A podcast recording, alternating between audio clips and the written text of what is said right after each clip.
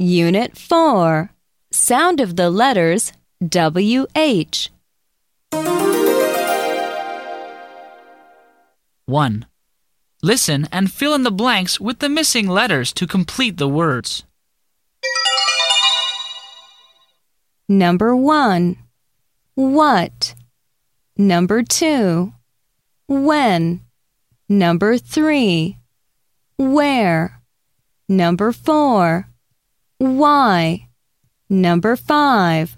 While. Number 6. Whale. Number 7. Wheel. Number 8. Whip.